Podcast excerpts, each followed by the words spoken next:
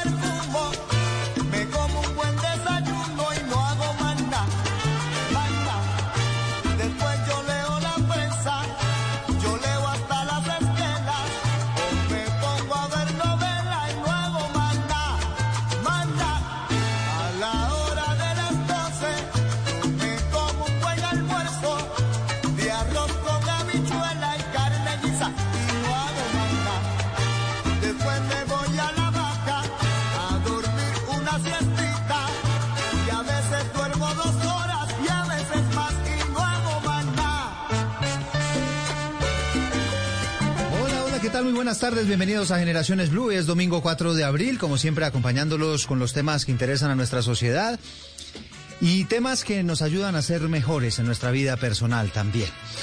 Hoy vamos a estar hablando de un temazo, vamos a estar hablando de la pereza y esa es la razón por la cual estamos escuchando a esta hora el Gran Combo de Puerto Rico, haciendo esta canción que se llama Y no hago más nada, porque precisamente es esa tendencia que tiene el ser humano, pues a estar cómodos y evitar los esfuerzos en la medida de lo posible. Pero la pereza termina llamando pereza. Al que es perezoso le cuesta más después retomar las actividades y ocurre lo contrario con las personas que son más activas. Pues esas personas les cuesta más eh, estar sedentarias, les cuesta más estar sin ser productivos.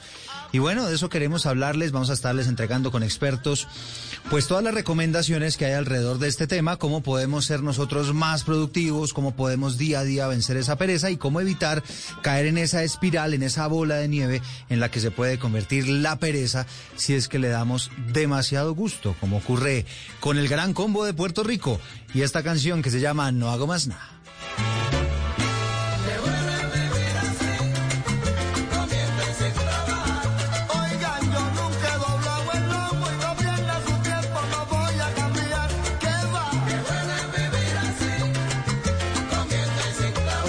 Resultados sorprendentes. Les, estamos invitando a participar en numeral Generaciones Blue. y nos pueden escribir sus mensajes. También pueden participar en las votaciones. Les hemos propuesto para este mediodía la siguiente pregunta. ¿Alguna vez se ha sentido dominado por la pereza? Sean sinceros, por favor. Y creo que lo están siendo. Las votaciones van por el sí 85% que reconocen que sí, que los ha vencido alguna vez la pereza y solamente el 15% dice que no, que la pereza no los vence. Ya estamos leyéndolos, ya estamos recibiendo también muchos comentarios de ustedes que nos están escuchando a esta hora del mediodía. Gracias como siempre por acompañarnos. Y bueno, pónganse cómodos, ya vienen los expertos, ya estaremos hablando de este tema tan interesante este mediodía, la pereza.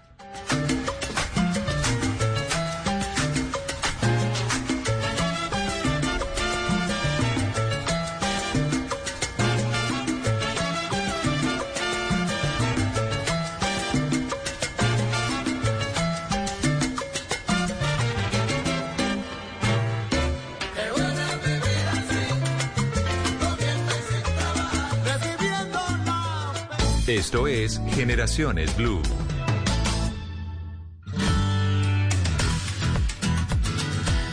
Empiezan a escribirnos. John Caicedo nos dice, la pereza es la madre de todos los vicios, pero como es madre, hay que respetarla.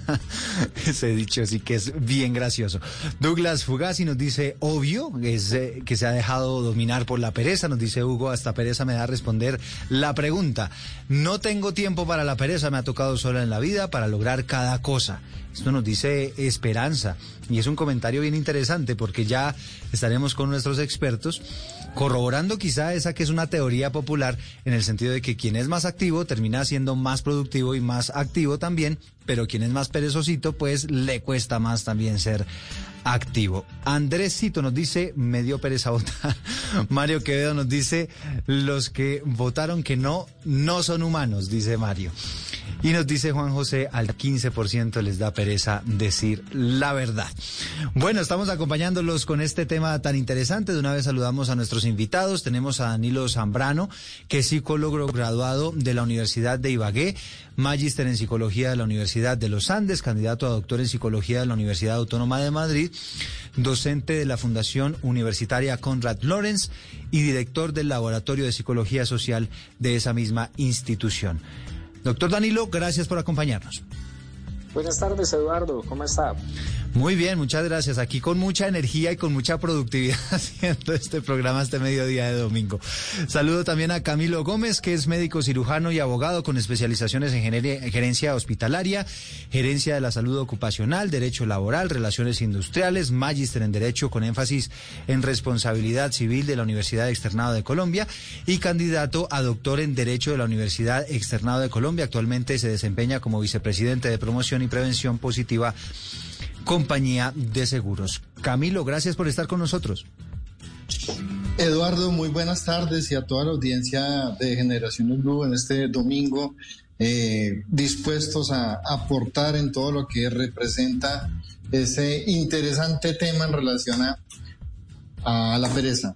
A la pereza. Ya estamos hablando de ese tema y arranco con usted, si le parece, doctor Danilo, eh, con esta primera mirada a propósito del tema de la pereza. Además, hoy domingo esto cae de perlas, ¿no? Porque es que el domingo es el día de la perecita. Sí, efectivamente es uno de los días donde las personas tendemos a tener menor actividad como tal y digamos de eso que llamamos pereza. ¿Qué hay de cierto, doctor Danilo, en que la pereza llama más pereza? Sí, de hecho se puede volver un círculo vicioso, son una serie de comportamientos que van encadenados. Eh, pero obviamente tendremos que, revisar eh, bajo qué contexto estamos hablando de la pereza, porque no es la misma en todas las situaciones.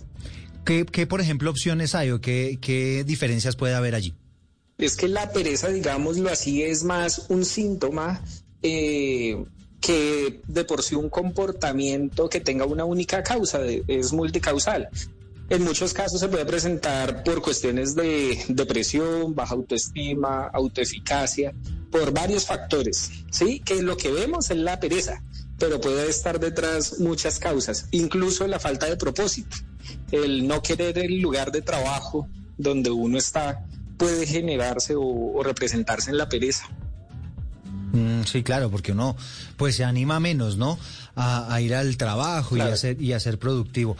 Doctor Camilo, también quisiera escuchar esta primera impresión acerca de la pereza y de, esas sensaciones en el sentido de que se puede volver algo como una bola de nieve, ¿no? Que entre más pereza eh, voy acumulando, más me cuesta ser eh, productivo y activo. Sí, claro que sí, Eduardo, y un saludo especial para, para Danilo también. Yo quiero empezar por, por una frase que, que en algún momento dijo Benjamin Franklin. La pereza viaja tan despacio que la pobreza no tarda en alcanzarla, porque es que también hay que asociar el tema de pereza a éxito y a eso yo creo que nos podremos referir más adelante.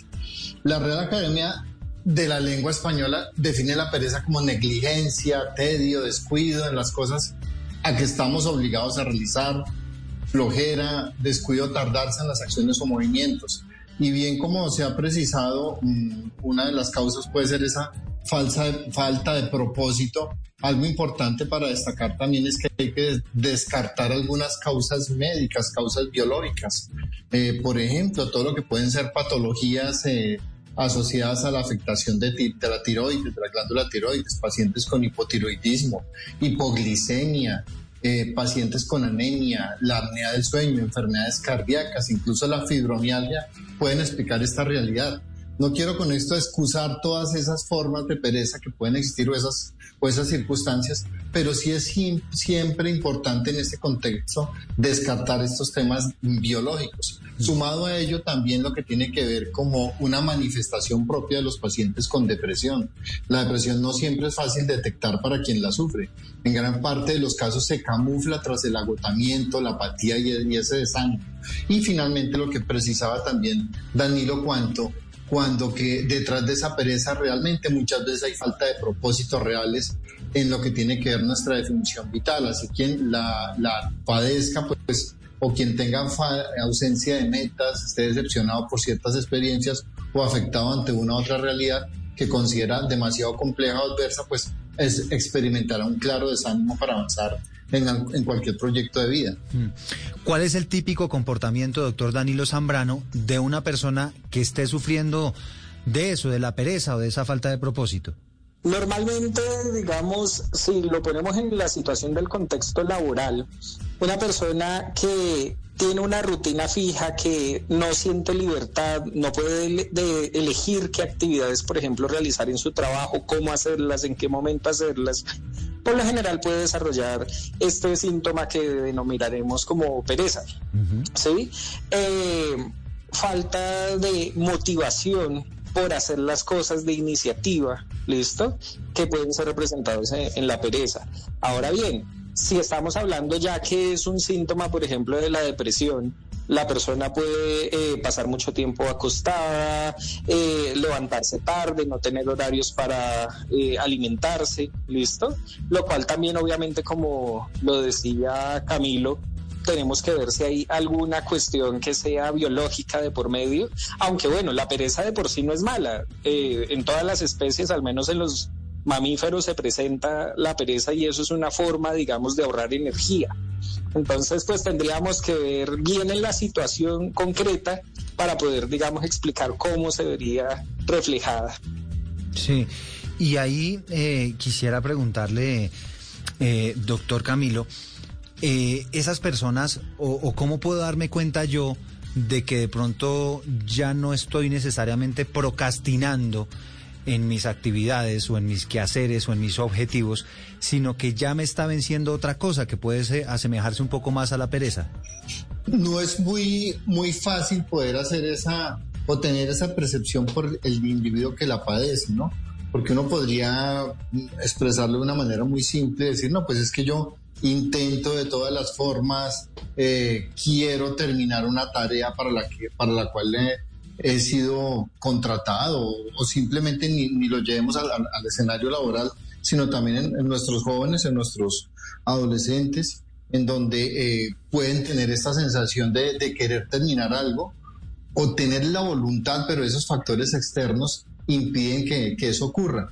Por eso la, la percepción propia de, de estoy en un tema patológico o no, si lo podemos definir así como patológico, patológico no es muy sencillo, ya, casi, porque entonces, la, ¿qué puede pasar con estas personas que empiezan a estar en este contexto de, de, no terminar sus propias tareas? Es que pueden incluso entrar en, en temas de, de ansiedad o alguna afectación diferente a la propia percepción de no querer terminar la tarea. Entonces, para precisar, precisarte, Eduardo, eh, tener esa eh, plena eh, punto de, diferenciar entre lo que es patológico cuando hay una causa médica o algo previo, no es muy sencillo realmente establecerlo. Habría que siempre en esos escenarios, pues intentar mirar cuál es la voluntad que tengo frente a una tarea y así para, para poder definir si necesito una ayuda profesional o no, porque pues eh, como bien lo precisa Danilo, pues la, pereza es una condición propia de los, de los seres vivos, de los mamíferos, del ser humano, y por lo tanto no podríamos acá estar pensando en invitar a que ante la pereza tuviéramos que recurrir a una ayuda profesional. Claro, y, les voy a contar, Danilo y Camilo, una historia que fue de hecho parte de lo que me inspiró para hacer este, este programa o proponer este tema en este medio de Generaciones Blue. Y tiene que ver con un joven que ya tiene 24 años, que eh, terminó sus estudios o sus clases hace aproximadamente un año, pero le hace falta una materia le hace falta eh, el inglés para poder cumplir con los requisitos y graduarse. Pero resulta que están preocupados sus papás y sus familiares porque en este último año el hombre ha venido aplazando el tema del inglés y entonces aplaza y aplaza y entonces se metió en los videojuegos y entonces empezó con una rutina de que se levanta a las 11 de la mañana, a las 12 del día, a esa hora desayuna cuando los demás están almorzando y su jornada llega hasta las 2 o 3 de la mañana y entonces esto se volvió ya una rutina constante eh, donde el señor no hace nada no colabora en la casa, no ha conseguido un trabajo, pero tampoco se ha graduado. Quisiera saber en ese contexto, Danilo, y hablando particularmente de este caso, por ejemplo, si un obstáculo que aparece en el camino para yo cumplir con algún objetivo puede convertirse en eso, en, hacerme caer en esa espiral. Yo no sé si en este caso llamarlo de pereza o si puede haber otra denominación, digamos, en materia psicológica. Este es un excelente ejemplo, Eduardo, eh, de uno de los síntomas que sería la pereza, pero es más procrastinación. Digamos que eh, nosotros decimos que la gente que procrastina es perezosa, pero el hecho real es revisar los factores situacionales de por qué esa persona está procrastinando. Ahora bien, ¿Por qué procrastinamos? Porque eso nos pasa a todos, en mayor o menor medida, pero todos lo hacemos en algún momento. Y es, en muchos casos la procrastinación se da porque las personas creen que no tienen la habilidad para realizar algo. En este ejemplo en concreto, el no hacer el curso de inglés, puede que la persona se siente incapaz en adquirir o ser hábil para adquirir un nuevo idioma. Por otro lado, no saber cómo empezar a hacer, es decir, cómo empezar a hacer la actividad, por dónde empezar, en qué nivel inscribirse, eh, cómo estudiar ese nuevo idioma. Y eso puede hacer que demore y demore y demore la actividad y caer en ese círculo que denominaremos pereza, básicamente. Hmm. Ahí, Camilo, eh, si esta persona...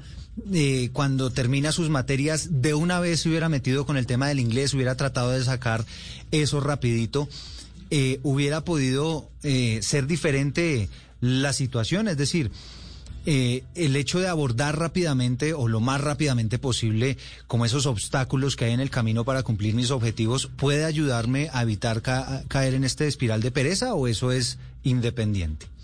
No, claro que sí. Yo creo que es importante uno precisar por qué es que sentimos e-, esa pereza o, si lo queremos asociar a la procrastinación, como bien lo menciona Danilo. Primero porque somos muy somos optimistas, sobrevaloramos nuestra capacidad de hacer el trabajo en el futuro cuando pensamos en ello y eso nos ha pasado a todos. Si tenemos un trabajo para entregar y si estamos hablando de temas de universidades, pues lo y tenemos cuatro meses para hacerlo, pues muy probablemente lo hagamos en el último, en la última semana porque somos tan optimistas que pensamos que lo vamos a lograr. De esta manera medimos mal la capacidad que tendremos al día siguiente de hacer las cosas. Por ejemplo, el viernes pensamos que ya cuando llegue el lunes nos pondremos y visualizaremos las, lo que hacemos el lunes creyendo que sí, que desde esa primera hora estaremos como máquinas con la tarea, pero en realidad es muy probable que no sea así. Mm. Adicionalmente valoramos mucho las recompensas en el presente que en el futuro. Entonces preferimos ganarnos hoy 50 mil pesos a pensar en la posibilidad de obtener 500 mil pesos dentro de 10 días o 20 días, porque queremos, somos inmediatistas. Eso hace que valoremos más la pereza hoy que la posible recompensa futura que nos vaya a traer trabajar en cosas importantes. Los, los humanos además somos expertos en el autoengaño. Hemos vivido mil veces que el día de mañana no es mejor que el de hoy para hacer las cosas, pero cuando lo imaginamos nos creemos de nuevo que mañana sí, mañana nos ponemos seguros, somos víctimas de nuestro cerebro perezoso en algunas veces. Y nuestra mente siempre intenta conservar la energía. Eso le iba a preguntar, es decir, nuestro cerebro va a tener siempre esa tendencia a la comodidad, a lo relajado, a, a lo perezosito. Sí, sí, no, nuestra mente siempre intenta conservar energía y lo hace pues de manera inconsciente. Cuando tenemos por delante esa tarea que dejamos para mañana es porque nos resulta ingrata o pesada, puede que no nos guste, puede que sea una tarea demasiado grande o puede que simplemente tengamos un miedo oculto inconsciente que es lo que nos, que nos evita que podamos avanzar eso. Este es el motivo real casi siempre, pero difícilmente lo, lo reconocemos. Hmm. Sea como sea, nuestro cerebro no quiere gastar energía mental y siempre va a buscar conservarla. Así que usará todos los trucos mentales para descorazonarnos y, y seguir pues en esa fase de descanso. el, eso hace que, muchas cosas, como les digo, pues dejemos las cosas para mañana por una mezcla de optimismo, valoración errónea, cerebro perezoso, repulsiones tal vez a una propia tarea, porque pues yo, yo entendería que este, esta historia que nos cuentas Eduardo es de alguien que finalmente pues le cuesta trabajo un segundo idioma y por eso pues tal vez lo, pospuso y está en esta situación en este momento en la cual pues ya, ya no quiere avanzar con eso. Ahora nos toca vencer todo eso y, y mirar qué estrategias realmente se han comprobado que funcionan para que podamos nosotros superar esta situación. Por ejemplo, si, si estuviera en sus manos, doctor Camilo, aconsejar a este joven, ¿usted qué le diría? Pues hay varias, hay varias estrategias. Yo creo que uno lo puede resumir en, en más o menos tres, eh, en tres pasos, en general lo, lo puede hacer uno. Primero es ese 10 minutos en la tarea lo que se ha demostrado más efectivo para vencer la pereza o procrastinación, si, lo hacemos sinonimia de las dos palabras, está basado en los estudios de, un psicólogo, Bluman Seigarnik, que encontró que lo más efectivo para vencer esto es ponerse solo 10 minutos con una tarea porque a veces nos mm, disponemos eh, unos espacios grandes de tiempo y eso no nos hace que cambiemos el chip. Entonces, si nos disponemos 10 minutos de manera puntual para realizar la tarea. Así que si la pereza ataca, en vez de, decir, de, decirse que, que, tiene que estar toda la mañana adelantando ese proyecto, escribiendo un material para un trabajo, pues propongámonos 10 minutos o un breve periodo de tiempo.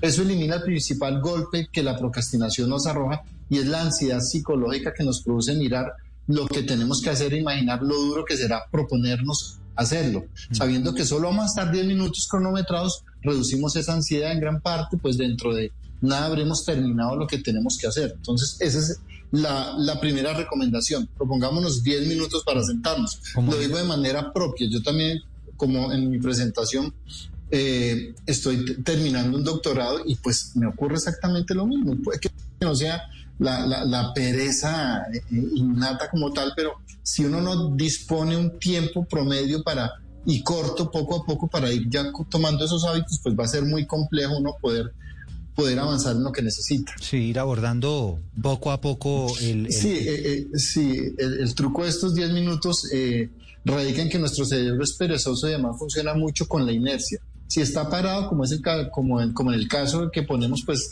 con la tarea que no es importante, pues seguirá parado.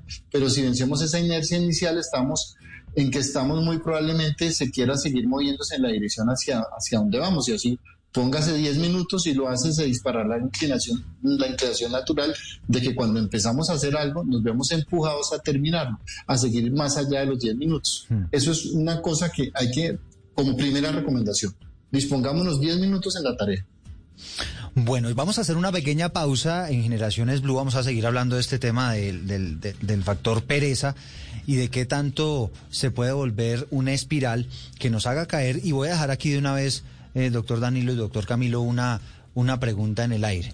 ¿Puede este comportamiento que me aborda de alguna manera, que me sobrecoge y que me obliga a quedarme, digamos, como todo el tiempo eh, en estas actividades de, de, no hacer mucho en el día, ¿puede esas actividades terminar, por ejemplo, convertidas en un cuadro de depresión? ¿O es al revés? El cuadro de depresión me lleva a la pereza. No sé, ya vamos a resolver esa duda. Y lo otro de lo que quiero que hablemos es de el otro lado de la moneda, la otra cara de la moneda, y son esas personas que uno ve que son activas, que todo el tiempo, que no se pueden quedar quietas ni un minuto, que tienen que estar haciendo cosas. Eh, ¿Qué tan bueno es, por un lado? Y, lo otro, pues bueno, si es bueno, cómo poder volvernos algo así, ¿no? En convertirnos en personas cada vez más productivas. Ya regresamos.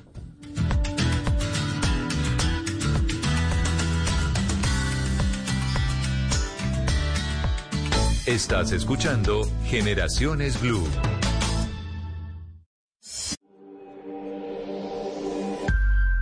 Quien no ha caído nunca no tiene una idea justa del esfuerzo que hay que hacer para tenerse en pie. Multatuli. Blue Radio. Nos une la misma pasión, la alegría y la emoción. Se juegan los estadios, se vive Blue Radio.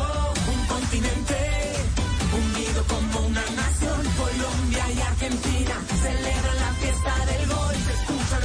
en el carro, en la esquina, en la tienda, en la cuadra. Se vive Blue Radio, Blue Radio.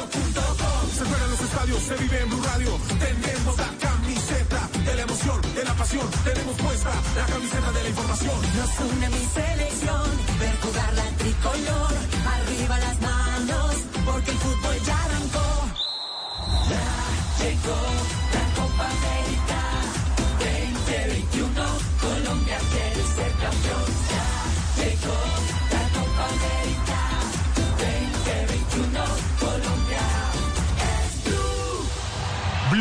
la radio de la Copa América. Continuamos con Generaciones Blue.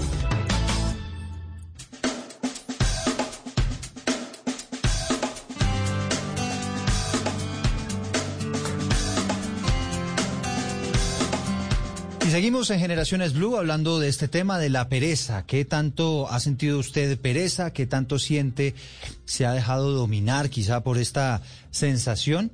Ya nos explicaban los expertos que nada, nuestro cerebro tiende a eso y si usted alimenta la pereza, pues puede terminar metido allí en esa espiral. Doctor Dani, lo habíamos dejado un par de preguntas ahí planteadas sobre el eh, tapete. Una de ellas tiene que ver con la posibilidad de que la pereza desate depresión o que la depresión desate pereza. En este caso quisiera que nos contara a su modo de ver Vale. qué puede estar primero. Como indicaba al inicio del programa, eh, la, pereza como tal es un síntoma. Es decir, no es la que causa la depresión, sino que la depresión puede causar eh, ese síntoma que es uno de los prevalentes, la pereza. Pero no necesariamente tiene que ser un trastorno, puede ser un problema médico, una condición médica como lo indicaba Camilo, eh, o puede ser un fenómeno simplemente que ocurre en todos los seres humanos como la procrastinación, eh, como la baja autoestima, la baja autoeficacia, ¿sí? Sí. Entonces es un síntoma de múltiples causas, básicamente. Y, y Danilo, esto puede derivar, si yo me dejo llevar eh, por este tema de, de este síntoma de la pereza, para llamarlo en estos términos eh, clínicos como usted lo está manejando, si yo me dejo llevar por eso, ¿puedo terminar en un cuadro de depresión, por ejemplo? No, no señor. No, no, no iría en esa vía, No necesariamente. no Bueno, necesariamente. no, no sé, no sé, Camilo, si usted comparte la, la apreciación. Como bien se precisa, tal vez la, la depresión, y como lo, menciona, se me- lo mencionaba al comienzo, la depresión sí puede tener una de sus manifestaciones o sus signos frente a, a- a la apatía en realizar alguna actividad. Pero de por sí la pereza como una condición propia del ser humano sí puede favorecer otro tipo de, de condiciones posteriores a ello, pero no que sea la consecuencia de la depresión ni un trastorno mental, mental Sí. como tal. Y por ejemplo, esa sensación que puede llegar, digamos, eh, ponga, metámonos otra vez en el ejemplo de este muchacho de que estábamos hablando, de 24 años y tal. Él de alguna manera se empieza a dar cuenta que, pues, que se le están yendo los 20, ¿no? Va llegando a los 30 y que ya no es productivo y ve a los compañeros que empiezan ellos a hacer, eh, a trabajar y, a otras actividades. Eso psicológicamente, ¿cómo puede impactar a este joven? En cuanto a la propia motivación del cumplimiento de sus proyectos de vida, pero yo quiero devolverme un poquito, eh, Mientras recuperamos la comunicación con Camilo, Danilo, le cedo la palabra para que nos resuelva esta duda. Vale, claro que sí. No, eh, digamos que los efectos serían más en términos laborales porque se va desactualizando, va dejando baches en sus hojas de vida, en su hoja de vida, perdón, eh, pues que difícilmente va a poder llenar con una buena explicación del por qué, ¿cierto? Y más, digamos, quedándose o mostrando comportamientos de que ha procrastinado, que es un mal predictor, obviamente, para una organización. Eh, en esos términos, digamos que puede haber afectaciones eh, sociales en cuanto a la consecución de trabajo, pero también personales en el sentido de que le puede afectar en, ver, en creer que no es capaz de hacer las cosas. ¿Sí? Y eso pues tendrá otra serie de efectos a nivel social, de relaciones con pareja, de relaciones con amigos, familia y demás. Claro.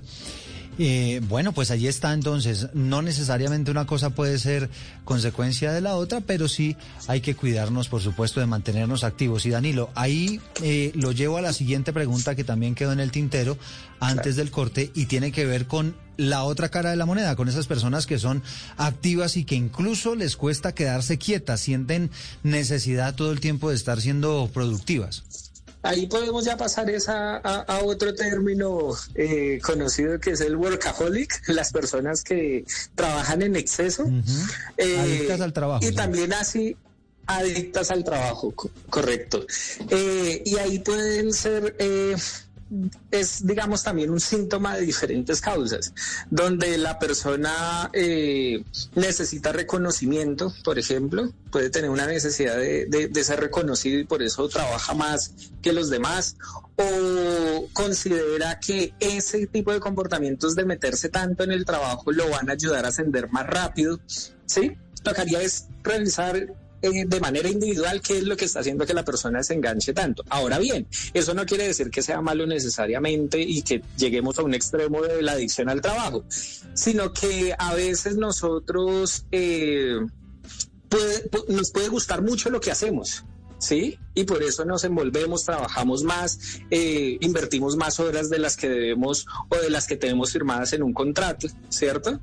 Pero puede ser porque puede ser eh, para la persona algo significativo. ¿Listo? O la actividad que está haciendo es muy significativa y por eso desarrollar eh, más tiempo, pasar más tiempo en esas actividades. Claro, no, y es que encontramos además, doctor Camilo, pues personas por ejemplo, que no solamente, digamos, eh, necesitan hacer actividades relacionadas con el trabajo, sino también estar haciendo ejercicio, eh, leer, es decir, eh, son personas que necesariamente sienten que deben estar siendo productivas todo el tiempo. Entonces, no sé si aquí esto también puede convertirse eventualmente en un, en un problema o si son, por ejemplo, un ejemplo a seguir. No, realmente los, los extremos pues nunca van a ser beneficiosos, ¿no? Ni aquel que tiene una eh, rutina muy baja productiva en cuanto a su trabajo y, todos los demás equilibrios en la vida, la familia, el descanso y demás, ni tampoco llegar al extremo en donde no nos queda tiempo ni siquiera para diferenciar cuál es el espacio laboral del espacio familiar y estamos en una plena y continua mm, actividad que incluso lleva a que metabólicamente tengamos un desgaste importante, liberación importante de adrenalina y unos niveles altos de, eh, de, condiciones propias que nos, nos predisponen a que tengamos también alguna, un evento cardíaco, por ejemplo, un, tema cardiovascular. Mm. Sí, claro, tan propensos obviamente si dejamos de hacer actividad, si no tenemos actividad física frecuente, pues podemos caer en eso. De hecho, hay unas estadísticas aquí bien interesantes y es que lo que nos estaban diciendo los expertos pues es ratificado por un estudio internacional e inclusive por la Organización Mundial de la Salud. Es normal que a usted le cueste pararse del sofá, pararse de la cama para irse a hacer actividad física. Vemos campañas, por ejemplo, de comunicación que animan a hacer todo el tiempo ejercicio, ejercicio constante, pero las estadísticas nos hablan de que cerca del 30% de los adultos no realiza suficiente actividad física y el porcentaje aumenta cada vez más en todo el mundo, quizá por esa tendencia. Recupero la comunicación, doctor Camilo. Nos estaba usted mencionando entonces sobre los excesos y sobre estas personas pues que necesitan estar siendo productivas todo el tiempo. Y frente al resultado de la estadística que muestras, es importante precisar que yo creo que nuestra población se precia de ser sedentaria, nuestra población trabajadora. Mm, yo creo que temas que desmotivan a, un trabajador es en parte es la monotonía en sus actividades, que no reconozcan sus talentos, que no tengan la preparación suficiente para realizar la, realizar la tarea la que, para la que le ha sido encomendada. Eso favorece y potencia esas condiciones propias que llevan a que el, trabajador no esté motivado. Y sumado a lo que se menciona frente a la actividad física, pues claro, la actividad física permite liberar endorfinas, permite hacer un metabolismo mucho más rápido de aquellos elementos tóxicos en nuestro organismo, que son los que en últimas también contribuyen a que tengamos una disminución de nuestra capacidad eh, física de trabajo. Pero, pero doctor Camilo, eh, resuélvame esta duda. Si una persona hace ejercicio, ¿es más productiva, por ejemplo, en su vida laboral o, le da menos pereza, entre comillas? y ahí también es importante uno precisar las jornadas en que hacemos ejercicio, ¿no? Lo, y, y, en, y las jornadas en que emprendemos las actividades de mayor concentración. Por eso mm, es básico, por, por lo menos, las actividades que requieren de nuestra concentración y todo deben estar dispuestas en las primeras horas de la mañana. Eh, y así las actividades deportivas se pueden posponer para tal vez los espacios de finalizando el día con el con el Sí, aquí lo, lo, perdí otra vez, doctor Camilo, pero bueno, le entendemos. La idea básicamente es eh, procurar hacer esas actividades físicas eh, en horas de la tarde. Eh, digamos, responde mejor el cuerpo, según le estoy entendiendo. No sé, doctor Danilo, si usted tenga una apreciación sobre este tema. Sí, y de hecho no solo la actividad física va a ayudarnos obviamente a mejorar la productividad, de hecho, eh, evitar sobre todo dejar las actividades placenteras solo para los fines de semana, sino que podemos involucrarlas dentro de la semana. Algo tan simple como ir a almorzar a un lugar nuevo eh, al mediodía, eh, llamar a los familiares, tener actividades que nos puedan generar emociones positivas como la felicidad, la alegría, puede incrementar la productividad y evitar esa sensación de pereza. Por ejemplo, de hecho también el comer, el comer le pongo un ejemplo, le pongo un ejemplo. Por ejemplo, eh, algún joven o alguna persona que le gusten los videojuegos o le gusten sus series en Netflix o en las plataformas, eh, ¿está bien entonces entre semana dedicarle un rato a eso? Sí, claro, y obviamente ponerlo en un, en, un horario, es decir, voy a darme media hora para poder hacer una actividad placentera que puede ser ver un capítulo de una serie y eso puede ayudar a mejorar la, la productividad, contrario a lo que nosotros creeríamos. Sí, pero y, y, hay una medida, es decir, media hora sería lo recomendable o depende de cada caso o no excederse de tanto de algún tiempo. Idealmente sí que sea media hora, porque después podemos es promover la pereza. Exacto. Ah, bueno. Entonces, pero entonces aquí caemos en algo interesante, doctor Danilo, y es media hora, pero si yo ya me voy de una hora o u hora y media en esa actividad placentera, puedo terminar ya posponiendo algunas otras actividades productivas otras actividades y generar ansiedad, estrés, porque dejamos las cosas importantes para después y eso pues nos puede conllevar también a procrastinar, a ser perezosos. ¿Y hay que hacer las cosas importantes antes de lo placentero o no necesariamente? Sí, se pueden hacer antes y, digamos que el premio sea ver un capítulo de mi serie favorita o ir a comerme un helado, hacer algo que pueda ser placentero para la persona. ¿Y cuándo puedo entender yo que ya cumplí con mis deberes? Porque hay gente que seguramente después del ejercicio siente que necesita seguir trabajando, leyendo, haciendo cosas productivas. Los horarios, pone, plantearse metas de qué voy a hacer hoy, qué voy a hacer en la semana, ¿vale? Plantearse esas metas y tratar de seguirlas. es lo más importante. ¿Y esto en un cuadernito, en el celular?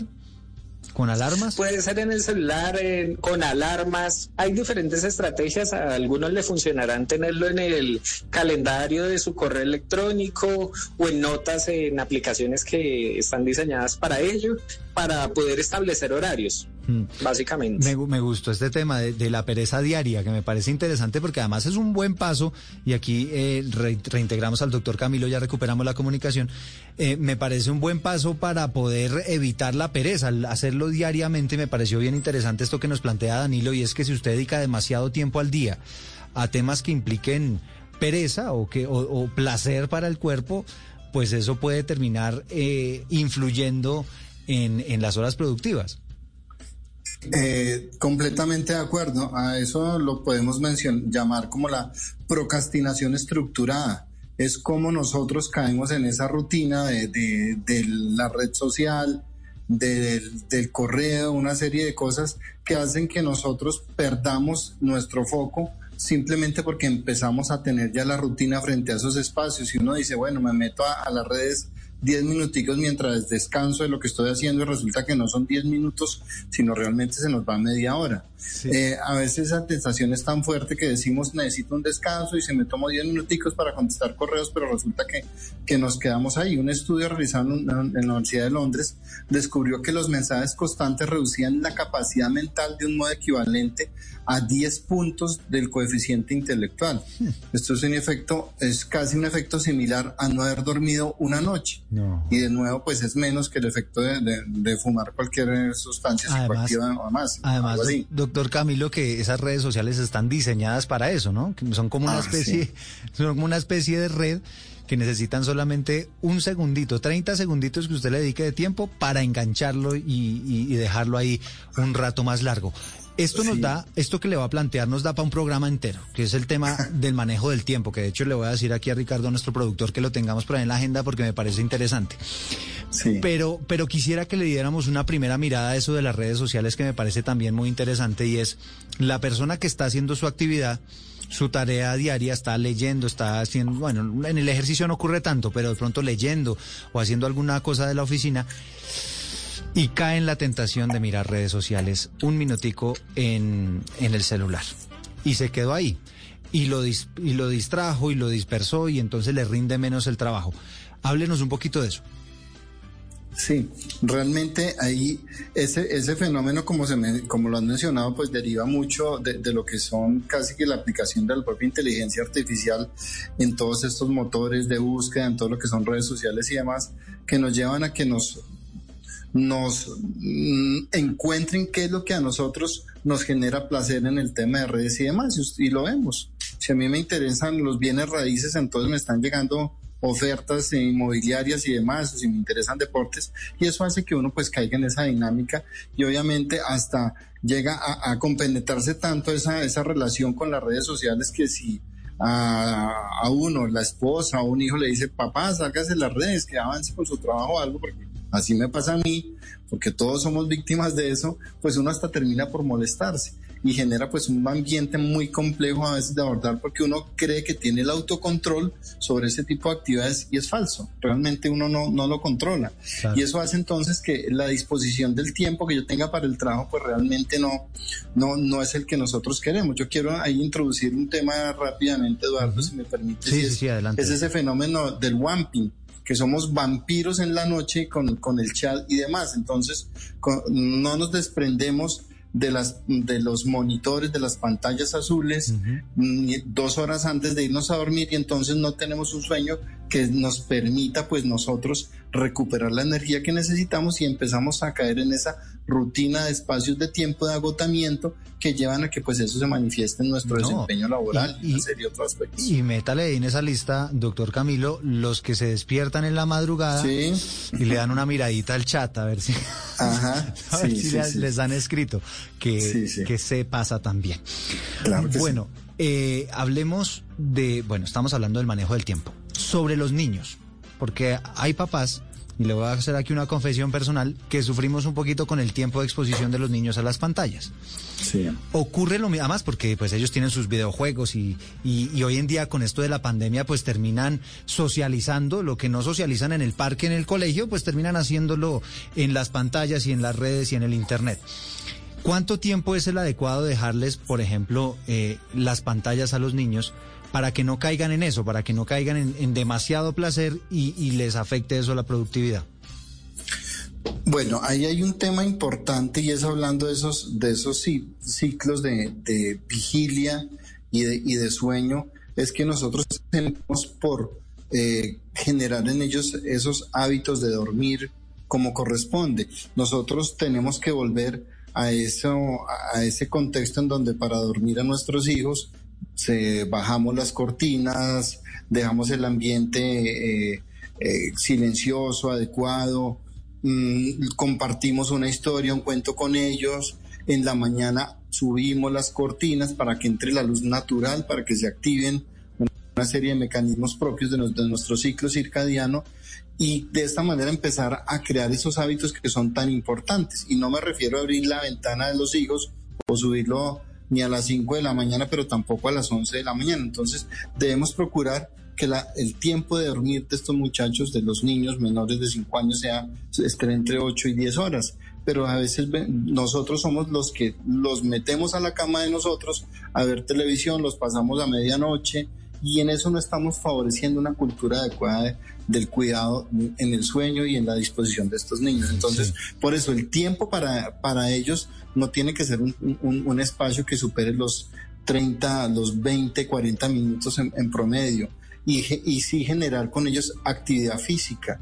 Nosotros si empezamos con ellos a generar esos hábitos de buena alimentación, de actividad física, y somos nosotros los que podemos con el ejemplo hacerlo. Es complejo, pero pues yo decirle a mi hijo vaya a jugar, eh, no. sé, salga a, correr o algo cuando no lo hace conmigo. Le voy a confesar algo, esto es eh, muy difícil, porque claro, ellos se meten en su juego y tal, y, el niño pues tiende a, a, lo placentero y a lo divertido y tal, entonces eh, mijito, vámonos a hacer algo de ejercicio, pues no les, no les suena mucho, ¿no? Claro. No les suena mucho. Doctor Danilo, no sé si usted quiera darnos también, ya, ya que nos metimos en este tema de los niños, los jóvenes y demás, pues alguna apreciación sobre eso, sobre cómo hacer para no dejar que ellos caigan como en esa espiral de las redes sociales y de las pantallas y demás y dejen de, un de lado otras actividades que pueden ser más productivas. Vale, perfecto. Una de las cosas es eh, utilizar estos dispositivos celulares, tablets, computadores eh, como forma de premio. Es decir, después de hacer determinadas actividades, tareas, arreglar la casa, eh, pueden utilizarlos, pero también limitar su tiempo, como lo decía Camilo, no más de 30 minutos, máximo 40 durante un día. Es que de hecho nosotros en las investigaciones sobre adicción a Internet, a las redes y demás, solo con dos horas ya se puede hablar de adicción, ¿vale?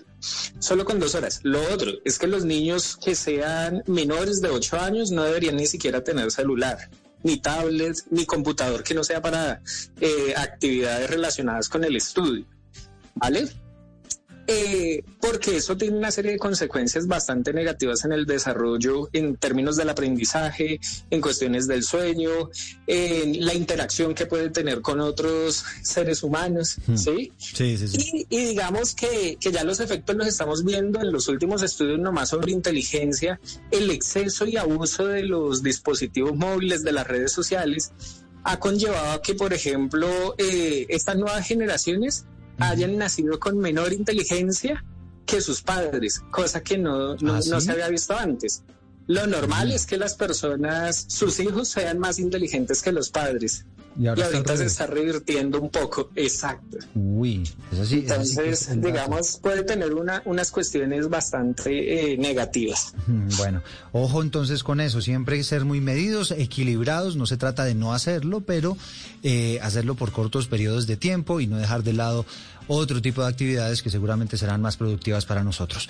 Pues estuvimos con Danilo Zambrano, el psicólogo graduado de la Universidad de Ibagué, magíster en psicología de la Universidad de los Andes y candidato a doctor en psicología de la Universidad Autónoma de Madrid en España, hablando sobre este tema interesante de la pereza. Danilo, gracias.